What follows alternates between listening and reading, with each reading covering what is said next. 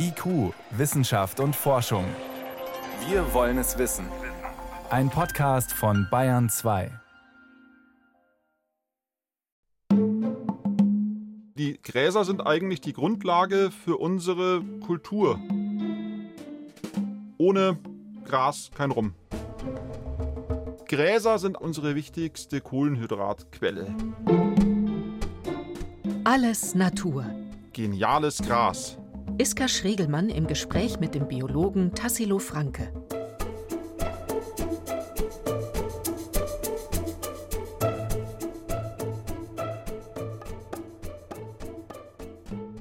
Beim Stichwort Gras, da kann man doch kaum anders als erstmal an die Farbe Grün denken, finde ich, oder an einen Rasen, eine schön grüne Wiese.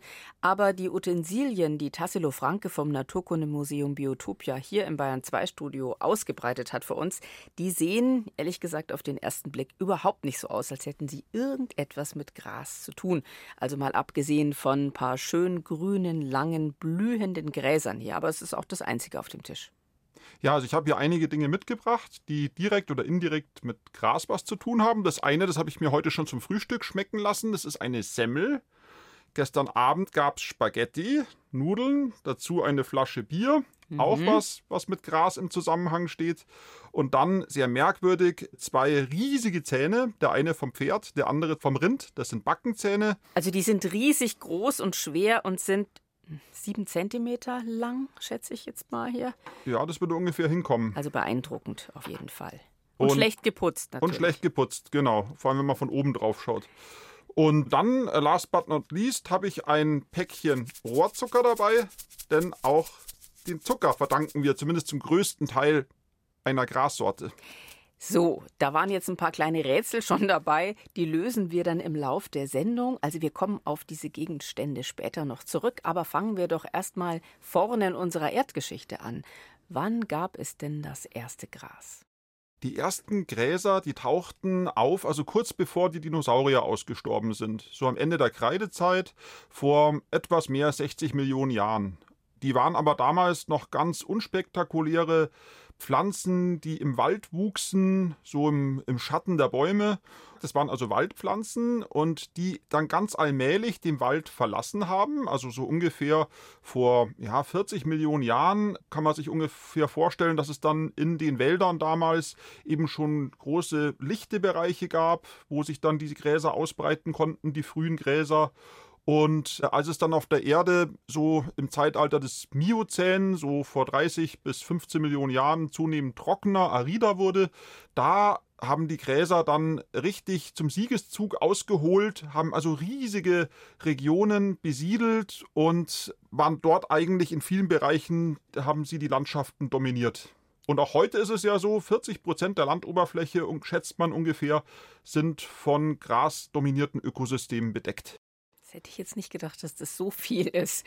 Und wodurch zeichnet sich ein Gras überhaupt aus? Also wann weiß man denn, dass man es mit Gras zu tun hat und nicht mit einer anderen Pflanze? Diese Gräser sehen ja alle sehr unterschiedlich aus. Also Gräser, damit bezeichnet man das, was man in der Botanik eigentlich in der Ordnung Poales zusammenfasst. Also nicht alle Poales sind Gräser, aber alle Gräser gehören in die Ordnung Poales hinein.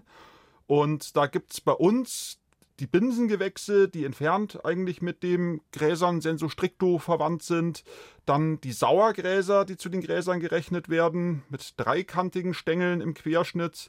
Und dann die Süßgräser. Und die Süßgräser ist die große Masse der Grasgewächse. Da kennen wir heutzutage ungefähr 11.000 verschiedene Arten. Also eine sehr, sehr große Pflanzenfamilie. Das müsste man sich dann sozusagen genauer anschauen oder lernen so wie Sie das jetzt können als Biologe. Aber es gibt nichts, wo man sagt, daran kann man erkennen, dass es ein Gras. Ja, doch, eigentlich schon. Also bleibe jetzt immer bei den Süßgräsern. Die haben einen runden, hohlen Stängel. Sie haben meistens so aufgetriebene Knoten. Sehen Sie das? Ja. Und da ist auch ein Gelenk drin. Das heißt, wenn so ein Gras mal umgetreten wird, dann kann sich an diesem Gelenk dann wieder aufrichten. Relativ einfach. Also das ist ganz typisch für Gräser, diese aufgetriebenen Knoten. Dann die Blätter sind lang, linealisch und die Nervatur ist streng parallel. Nervatur ist? Die Adern, die Blattadern sind streng parallel.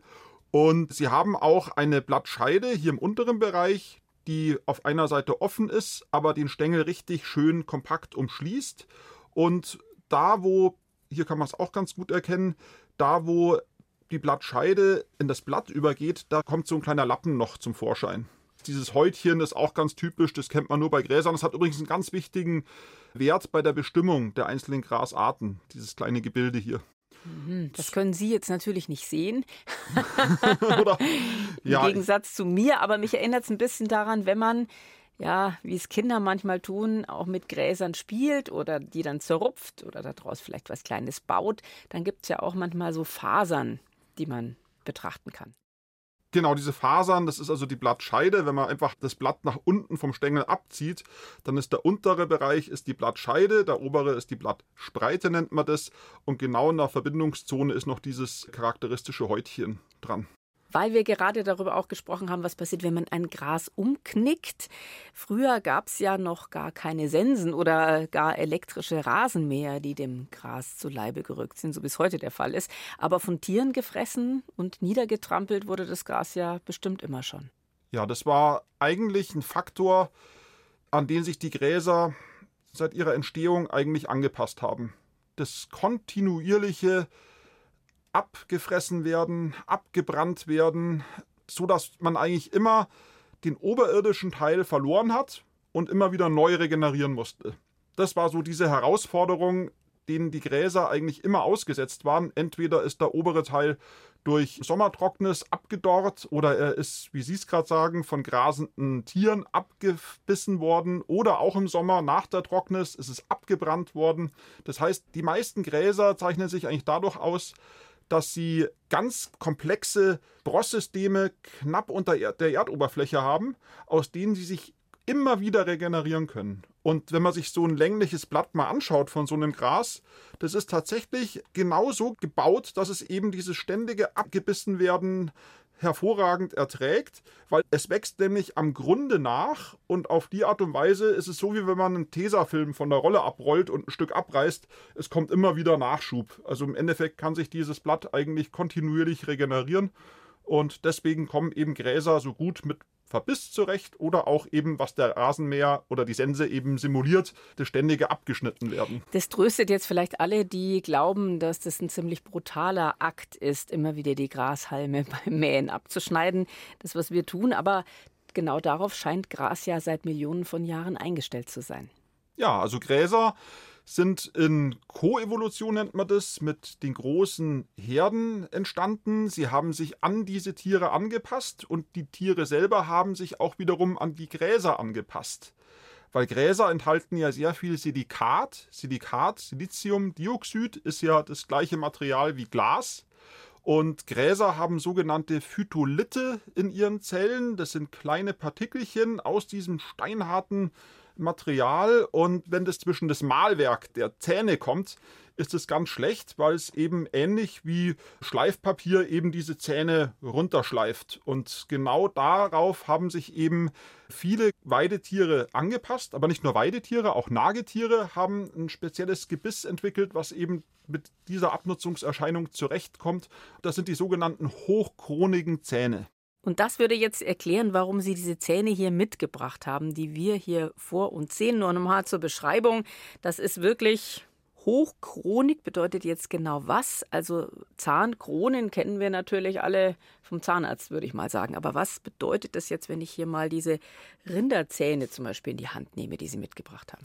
Ja, also vielleicht vorweg nochmal, die meisten Säugetierzähne sind niederchronik im Gegensatz zu diesen beiden hochkronigen Zähnen. Das heißt, bei den niederkronigen Zähnen, auch die Zähne, die wir im Mund haben, da ist die Wurzel deutlich länger als die Krone, die oben aus dem Zahnfleisch, aus dem Kiefer rausschaut. Also der Zahn ist relativ kurz sozusagen. Genau, aber natürlich, wenn ich ständig irgendwas fresse, was mir den Zahn abschleift, dann ist er irgendwann weg und ich muss verhungern. Ich meine, man kennt das Problem zum Beispiel sogar bei uns Menschen. Früher wurde ja das Getreide hauptsächlich mit Steinmühlen gemahlen und es kam immer ein ganz großer Teil von diesem auch zermahlenen Steinmaterial, von diesem Sandstein mit ins Mehl rein. Und deswegen haben die Menschen früher eben ganz schlechte, manchmal wirklich bis zum Ansatz abgeschliffene Zähne gehabt, weil halt immer dieses steinige Material mit dazu kam. Und dieses sandige Material ist erstens mal in diesen offenen Gebieten, wo Gräser zu Hause sind, in Steppen und Savannen auch ein ganz wichtiger Faktor. Es gibt sogar Wissenschaftler, die sagen, dass dieser Staub, dieser Sand, der auch in diesen Savannen und Steppen überall omnipräsent ist, auch einen ganz wichtigen Beitrag zur Evolution dieser Hochchronigkeit getragen hat. Aber langer Rede, kurzer Sinn. Diese Zähne sind einfach perfekt angepasst, um mit Substanzen in der Nahrung klarzukommen, die die Zähne runterschleifen. Das sind jetzt sehr lange Zähne, nur um es nochmal zu beschreiben. Also das eine ist ein Pferdezahn und man kennt ja, also wenn man so ein Pferd so auf die Wange tätschelt, da merkt man, wie riesig der Unterkiefer von diesem Tier ist. Und in diesem Kiefer müssen ja diese riesigen Mahlzähne eben auch Platz haben. Und zwar nicht nur unten, sondern auch oben. Und damit die eben auch oben Platz haben, sind die Augen, die Höhlen von den Pferden so weit nach hinten gerückt im Schädel. Deswegen hat man eben diese extrem lange Schnauze. Wegen der Zähne, damit wegen, die Platz haben. Damit Platz für die Zähne ist. Und diese Zähne, die haben eine offene Wurzel. Also man sieht eigentlich gar nicht die Zahnwurzel in dem Sinne. Und sie haben ganz stark zusammengefaltete Zahnschmelzleisten. Und auf die Art und Weise haben sie eben ein richtig schönes, massives Lager, was in der Lage ist, wie ein Mahlstein eben dieses Gras zu zermahlen und wenn die darin befindlichen Phytolithen und der ganze Staub auf der Blattoberfläche dann dazwischen kommt, dann ist eben diese lange Zahnform ideal angepasst. Welche Tiere leben denn noch vom Gras, außer denen, die grasen? Also vielleicht muss man dazu sagen, dass auch noch die Rinder dazugehören. Also auch die Rinder und auch viele Hirscharten, Antilopenarten, das sind alles Tiere, die sich auf diese Grasökosysteme angepasst haben, und zwar nicht nur mit den Zähnen, sondern auch mit ihrem Verdauungstrakt. Weil nämlich Gräser sind sehr schwer verdaulich, die bestehen in erster Linie, das meiste, was eigentlich in so einem Gras verwertbar ist, das ist Zellulose und für die Zellulose haben diese Lebewesen nicht die geeigneten Enzyme, um die zu verdauen. Da braucht man Zellulasen.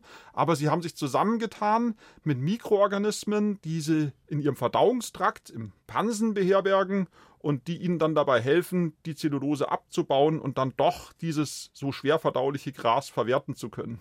Ich würde trotzdem gerne noch wissen, ob es auch kleine Tiere gibt, die von Gras leben. Ja, es gibt ganz viele kleine Tiere, die von Gras leben. Da wären zum einen natürlich die Wanderheuschrecken, die jeder kennt. Es gibt sehr viele Heuschrecken, die sich auf Gräser spezialisiert haben, viele andere Insekten auch. Dann zum Beispiel Regenwürmer, die in diesen Savannen- und Steppengebieten vorkommen oder auch bei uns in der Erde unterhalb ist ja von ganz unserem wichtig, Rasen. dass die das durchwühlen und belüften, die Erde. Das hat auch jeder schon mal gesehen, also gerade nach so einer regenreichen Zeit, dass dann sich so Häufchen bilden auf dem Rasen, die ausschauen wie braune Spaghetti-Eis. Also so so ähnlich von der Form her. Und das sind dann die Dunghäufen von den Regenwürmern. Und wenn man Regenwurm wirklich genau beobachtet, dann kann man feststellen, dass er eben abgeschnittenes Gras, auch wenn man das Saatgut auf der Wiese liegen lässt, dass er rauskommt, das mit dem Maul ergreift und in die Erde hineinzieht. Dann das ist also auch ein Tier, also der Regenwurm, was Gräser mit nutzt. Aber ansonsten kennt man natürlich auch die ganzen Nagetiere, die es allerdings weniger auf die Blattmasse abgesehen haben, sondern mehr auf die Körner. Also man nennt die auch Granivor, also Körnerfresser. Und viele Vögel, vor allem die Finken- und Sperlingsvögel, die sind auch auf Grassamen spezialisiert. Und was auch zusammengehört, sind die Pilze und das Gras. Die Pilze spielen auch eine ganz wichtige Rolle. Gräser haben ja ein sehr starkes Wurzelsystem, was einerseits eben auch für die Nährstoffversorgung zuständig ist, aber auch verhindert, dass die Gräser von den Weidetieren aus dem Boden herausgerissen werden, also Haltefunktion und aber auch Absorptionsfunktion. Und eine andere wichtige Funktion haben die Wurzeln als Vermittlungsort zwischen Pilz und Pflanze weil sie gehen eine sehr starke Mykorrhiza ein. Also Mykorrhiza ist die Lebensgemeinschaft zwischen Pflanze und Pilz, eine Endomykorrhiza, auch arbuskuläre Mykorrhiza genannt. Und diese arbuskuläre Mykorrhiza versorgt die Gräser hauptsächlich mit Phosphat. Also ein ganz wichtiger Nährstoff. Und wenn die Mykorrhiza nicht so gut funktioniert, dann muss ich halt entsprechend Phosphat künstlich dazugeben in großen Mengen, damit die Gräser gut wachsen. In der Natur übernehmen das die Mykorrhiza-Pilze, die arbuskulären Mykorrhiza-Pilze, die genau darauf spezialisiert sind. Jetzt haben wir ja über die evolutionäre Entwicklung von den Gräsern vorhin gesprochen, die sich angepasst haben und auch über die evolutionäre Entwicklung von den Tieren, die die Gräser nutzen. Aber es gibt ja auch die These, dass auch wir Menschen uns evolutionär nicht zu dem entwickelt hätten, was wir sind, wenn es keine hohen Gräser gegeben hätte. Also wenn es nicht diese hohen Gräser gegeben hätte, dann hätte sich der aufrechte Gang bei uns überhaupt nicht entwickelt, steckt da als Gedanke dahinter. Ja, das ist eine interessante These. Ich glaube, sie ist aus den 80er Jahren des letzten Jahrhunderts und sie besagt, dass eben der Mensch von waldbewohnenden Vorfahren abstammt, die noch auf allen Vieren liefen, so ähnlich wie Schimpansen heute, die sich zwar aufrichten können, aber die doch den Tetrapetalen, also den Gang auf vier Beinen bevorzugen. Und natürlich ist es so, dass wenn man durch eine Savanne läuft, wo das Gras anderthalb Meter hoch steht, da sehe ich ja nichts. Und damit ich den Überblick bewahre, ist es nötig, dass ich mich auf mein Hinterbein aufrichte und dann eben ungehindert dieses Gras mehr überblicken kann und dann zum Beispiel auch herannahende Feinde sehen kann, wie Löwen oder Leoparden oder sowas. Oder Tiere, die man jagen will. Oder Tiere, die man jagen will. Also dass es eben einfach eine ganz wichtige Funktion war, dass ich eben, um aus diesem Gräsermeer herauszutauchen, mich auf meine Hinterbeine aufrichten musste. Und so soll der aufrechte Gang entstanden sein. Heute weiß man, dass die Vorfahren der Menschen den aufrechten Gang aber schon beherrschten, bevor sie den Wald verlassen haben. Das ist also eine alte Theorie. So, jetzt wäre es vielleicht mal an der Zeit, das Rätsel aufzulösen, warum hier vor uns auf dem Tisch eine Semmel liegt, eine Packung Spaghetti und auch eine Flasche Bier und auch ein kleines Päckchen Zucker. Irgendwann, so vor etwa 13.000 Jahren, sind die Menschen nämlich auf die Idee gekommen, gezielt Pflanzen anzupflanzen und Ackerbau zu betreiben, um daraus Produkte herzustellen. Genau, die Produkte, die Sie gerade aufgezählt haben, die leiten sich alle von Getreidesorten ab. Die meisten Getreidearten sind Gräser. Und unsere wichtigsten Getreide, wie zum Beispiel Gerste, Roggen und vor allem der Weizen, die sind im Mittleren Osten zu Hause, die Wildformen. Und äh, die sind vor etwa, wie Sie schon gesagt haben, vor 13.000 Jahren sind die Menschen auf die Idee gekommen, dass man diese Pflanzen auch anbauen kann, dass man sie züchterisch auch verändern und veredeln kann. Und das ist eine ganz wichtige Epoche, das ist die neolithische Revolution. Und von da aus haben sich dann diese Getreidearten auf der ganzen Welt ausgebreitet. Und wenn es diese Getreidearten nicht gäbe, dann gäbe es ja bei uns unglaublich viele Produkte nicht. Diese Gräser sind ja nicht nur die Grundlage von Brot, Bier, Rum, Nudeln, Popcorn und so weiter, sondern auch die Grundlage von all den Tieren, die sich wiederum von diesen Getreideprodukten ernähren. Also wenn ich jetzt an die Hühner denke zum Beispiel, ohne Körner kein Huhn, ohne Huhn kein Ei oder auch ohne Heu keine Kuh. Ja, ganz genau. Und es gibt aber zwei Methoden, wie ich eben Gräser als Mensch nutzen kann. Einerseits kann ich sie direkt anpflanzen, ich kann Getreide anbauen und kann dann die Körner zu Mehl zermahlen und aus dem Mehl dann eben Produkte wie die Semmel oder die, die Nudeln herstellen, von denen ich lebe. Aber ich kann Gräser auch indirekt nutzen und vor allem solche Grassorten, die auf armen Böden wachsen, wo ich zum Beispiel keinen Ackerbau betreiben kann. Und diese Grassorten wiederum können meine Nutztiere verwerten und ich verwerte dann die Produkte des Nutztieres. Das heißt, ich steige in der Nahrungskette eine Stufe nach oben und verwandle mich von einem primären Konsumenten, der ich bin, wenn ich zum Beispiel Brot esse, zu einem sekundären Konsumenten, der ich werde, wenn ich zum Beispiel Fleisch oder Milchprodukte konsumiere. Also wenn man sich die Gräser aus der heutigen Welt wegdenkt, das kann man gar nicht, überlege ich, ob wir verhungern würden. Es gäbe noch die Früchte. Ja, also Gräser sind eigentlich unsere wichtigste Kohlenhydratquelle, die wir haben. Die Kohlenhydratquellen sind bereichert worden durch die Kartoffel zum Beispiel, die jetzt kein Gras ist, auch eine ganz wichtige Stärkepflanze. Aber Traditionell sind eben die Gräser und die Getreidesorten unsere wichtigste Kohlenhydratquelle in Europa, aber auch in Asien. Man denke zum Beispiel an den Reis, also asiatische Küche ohne Reis, unvorstellbar. Auch ein Gras, ja. Oder in Südamerika, wo der Mais eben eine ganz entscheidende Rolle spielt, die ganzen Maisprodukte aus Süd- und Mittelamerika. Oder in Afrika die vielen verschiedenen Hirsesorten, die bei uns jetzt nicht so geläufig sind, aber die eben auf diesem Erdteil eine ganz entscheidende Rolle für die Ernährung der Menschen spielen. Und natürlich, jetzt greife ich hier zu dem Zucker. Ganz wichtig, aus dem Zuckerrohr ein klassischer Kohlenhydratspender. Ja, also Der Rohrzucker, wie man ihn ja auch nennt, das ist auf wissenschaftlich die Saccharose und Saccharose leitet sich ab von dem wissenschaftlichen Namen für die Quelle, nämlich Saccharum, das ist das Zuckerrohr. Und Zuckerrohr ist auch ein Gras und dieses Gras wird angebaut, um einerseits eben Zucker zu produzieren, aber auf der anderen Seite kann man eben auch diese Molasse, also die Rückstände von der Zuckerproduktion, dann vergären, weil ja sehr viel Zucker noch drin ist.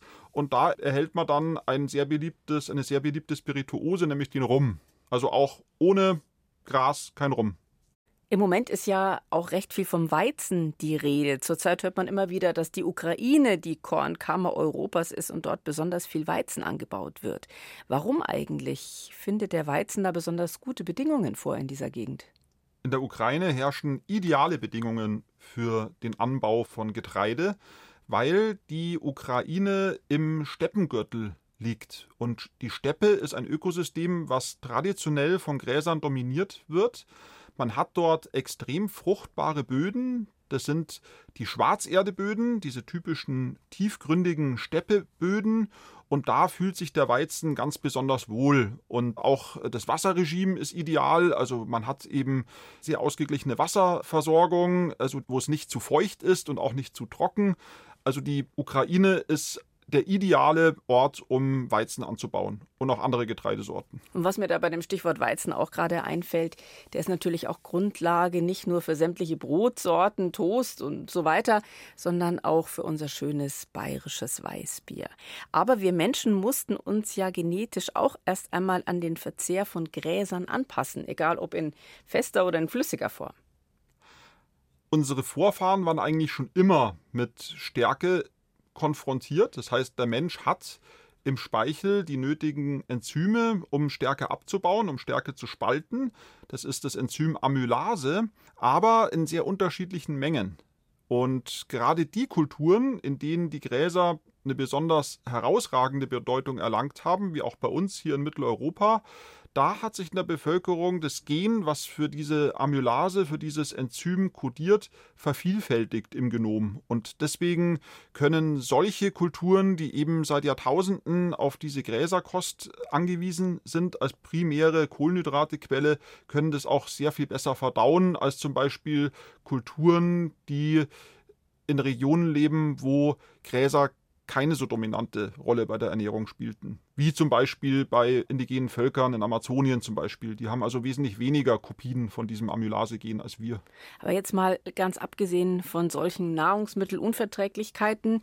Gräser machen manchen Menschen ja auf ganz andere Weise, vor allem im Frühsommer oder besonders jetzt im Juni das Leben schwer, denn sie sind Hauptauslöser von Heuschnupfen.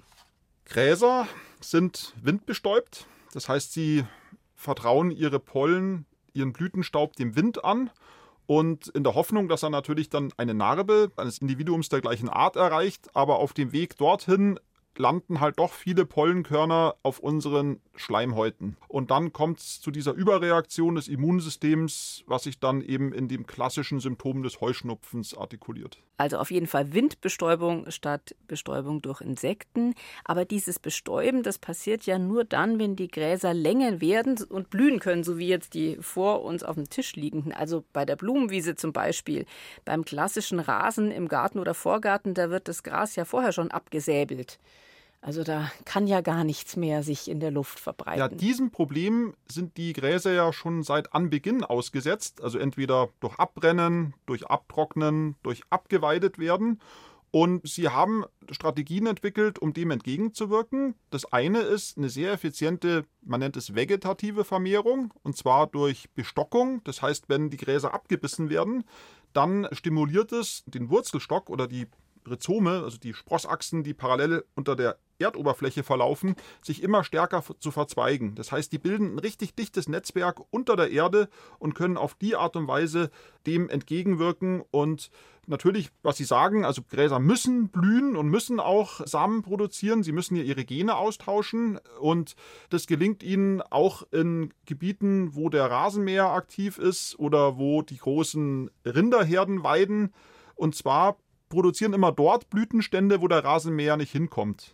Ich bin ja heute hier ins Studio gefahren und habe hier eine ganze Reihe von blühenden Gräsern mitgebracht und die habe ich alle so an der Basis von Baumstämmen gefunden, wo der Rasenmäher nicht hinkommt. Und bei der Steppe und der Savanne ist es einfach so, Rinder und auch andere Weidetiere fressen zum Beispiel nie dort, wo ihre Dunghäufen liegen. Weil die Wahrscheinlichkeit, dass man sich dann mit irgendwelchen Krankheitserregern infiziert, sehr hoch ist. Und natürlich da, wo die Dunghäufen liegen, da wächst, wächst das, das Gras. Gras besonders gut. Und da kann es dann ungehindert blühen und fruchten. Und von da aus kann es dann eben dann wieder seine Samen überall hin verteilen. Okay. Ich denke mal, dass die meisten Menschen, wenn sie ihren Rasen gemäht haben, den ordentlich zusammenrechnen, so wie ich das zum Beispiel als Kind auch gelernt habe, und dann tut man das in die Biotonne. Und danach könnte man dann zum Beispiel jede Menge Dünger auf den Rasen tun.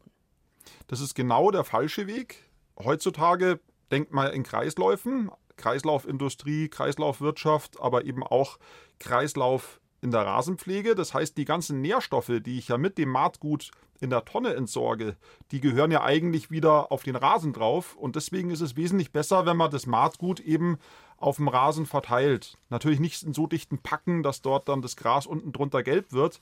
Aber eigentlich ist es das Ideale, wenn die Nährstoffe im gemähten Gras wieder dem Gras darunter zugute kommen, damit sich es auch wieder regenerieren kann. Und man kann ja in jedem Baumarkt und in jedem Gartencenter die verschiedensten Rasendünger kaufen. Und in diesem Rasendünger, da steckt eben ganz viel Stickstoff drin, aber auch ganz viel Phosphat. Und im Gegensatz zum Stickstoff ist Phosphat ein sehr endliches Gut. Und wir steuern auf eine regelrechte Phosphatkrise zu.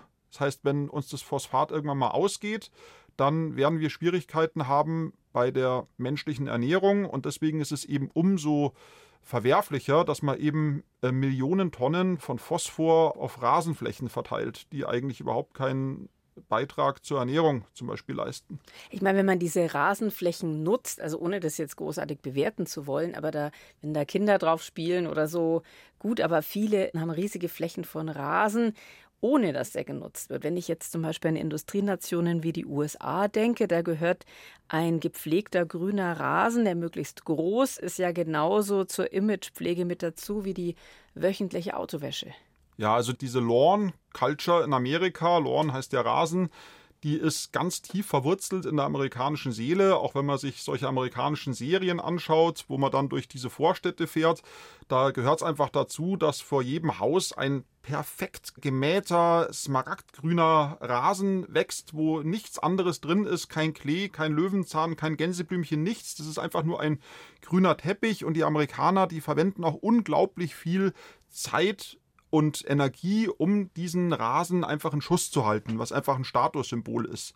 Und man hat mal ausgerechnet, dass der Durchschnittsamerikaner, der Hausbesitzer ist und so einen Rasen pflegt, dass der pro Jahr ungefähr 150 Stunden für die Rasenpflege aufbringt, aber nur 34 Stunden für sechs zum Beispiel.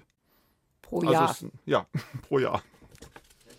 Das ist erstaunlich und ich kann mir vorstellen, dass dabei auch jede Menge Dünger angewendet wird und natürlich auch jede Menge Wasser verbraucht wird.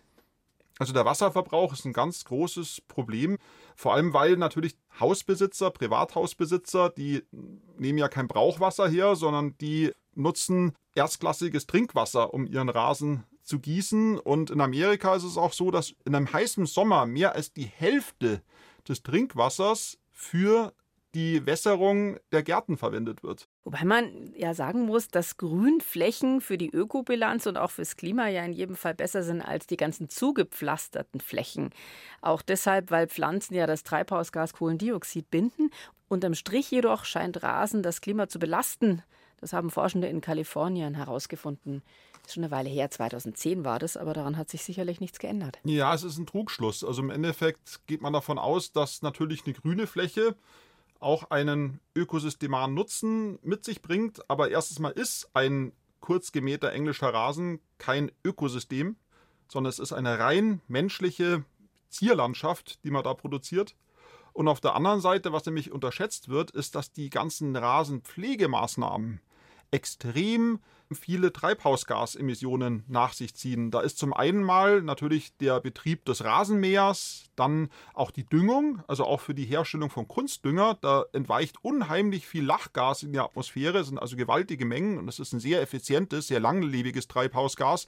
Und äh, die Studie, die Sie da ansprechen, die hat zum Beispiel ermittelt, dass der Schaden, der durch die Rasenpflegemaßnahmen am Klima verursacht wird, viermal so hoch ist wie der Nutzen, den einfach eine grüne Rasenfläche bringen würde. Also im Endeffekt bringt das fürs Klima überhaupt nichts, wenn man einen kurz geschorenen Rasen vorm Haus hat. Also vielleicht dann einfach mal, wie es ja viele Leute auch schon machen, die Flächen nicht mähen, ein bisschen was stehen lassen, damit sich da auch sowas wie ein Ökosystem entwickeln kann. Ja, es wäre natürlich ideal. Ich meine, ich verstehe natürlich, dass man im Garten gern einen Bereich hat, wo man sich auch ins Gras legen kann, wo das Gras kurz geschnitten ist. Aber gerade all jene, die einen großen Garten haben, an die appelliere ich, lasst auch mal ein paar Blumen blühen. Und wer wirklich was tun will für die Umwelt, dem empfehle ich, dass er gebietsheimisches Saatgut in seinem Garten ausbringt und dann eben Blumenwiesen dort fördert, die auch die ganze heimische Insektenwelt dort äh, nutzen kann. Da hilft dann wahrscheinlich meist ein Blick auf die Verpackung. So, und jetzt abschließend möchte ich noch erwähnen, es gibt ja auch noch eine ganz andere Bedeutung des Begriffs Gras, eine umgangssprachliche, denn damit wird ja auch Marihuana bezeichnet, also die getrockneten Blüten und Blätter der Hanfpflanze. Dabei gehört Hanf ja gar nicht zu den Gräsern dazu genau das ist ein Trugschluss. Also Marihuana heißt ja auch wissenschaftlich Cannabis, gehört in die Familie der Cannabazeen und in dieser Familie ist beispielsweise auch der Hopfen zu Hause, aber nicht das Gras. Gras ist eine ganz andere Angelegenheit. Aber vermutlich leitet sich der Name Gras einfach daher ab, dass man eben Cannabis ähnlich wie Heu einfach trocknet und dass es eben dann auch so einen heuartigen Geruch verströmt. Könnte ich mir vorstellen, ich weiß es aber nicht genau. Auf jeden Fall ganz herzlichen Dank abermals an den Biologen Dr. Tassilo Franke vom Biotopia Naturkundemuseum in München. Und falls Sie jetzt beim Zuhören Lust bekommen haben auf noch mehr Wissen, kann ich Ihnen nur die anderen Folgen unserer Gesprächsreihe Alles Natur empfehlen. Zum Beispiel hätten wir da eine zum Thema Gartenpflanzen. Alles zu finden überall da, wo es Podcasts gibt. Ja, ich werde mich dann auch wieder auf den Weg machen, vorbei an grünen Grünstreifen, am Rasen entlang, zurück ins Biotopia Lab im Botanischen Garten. Und wenn Sie Lust haben, am Wochenende haben wir immer offenes Programm, dann schauen Sie doch mal vorbei. Biotopia Lab im Botanischen Garten. Da in bekommen, München? In München. Da bekommen Sie dann auch einen Vorgeschmack auf das zukünftige Museum Biotopia. Das war IQ, Wissenschaft und Forschung. Alles Natur. Iska Schregelmann im Gespräch mit dem Biologen Tassilo Franke. Redaktion Bernhard Kastner. Bitte noch nicht abschalten, wir haben nämlich noch eine Bitte. IQ Wissenschaft und Forschung gehört zu den stärksten Podcast-Angeboten des Bayerischen Rundfunks, aber wir möchten natürlich noch besser werden und dafür brauchen wir Sie und Ihre Meinung. Bitte beteiligen Sie sich an unserer Umfrage. Mehr dazu finden Sie in den Show Notes. Vielen Dank.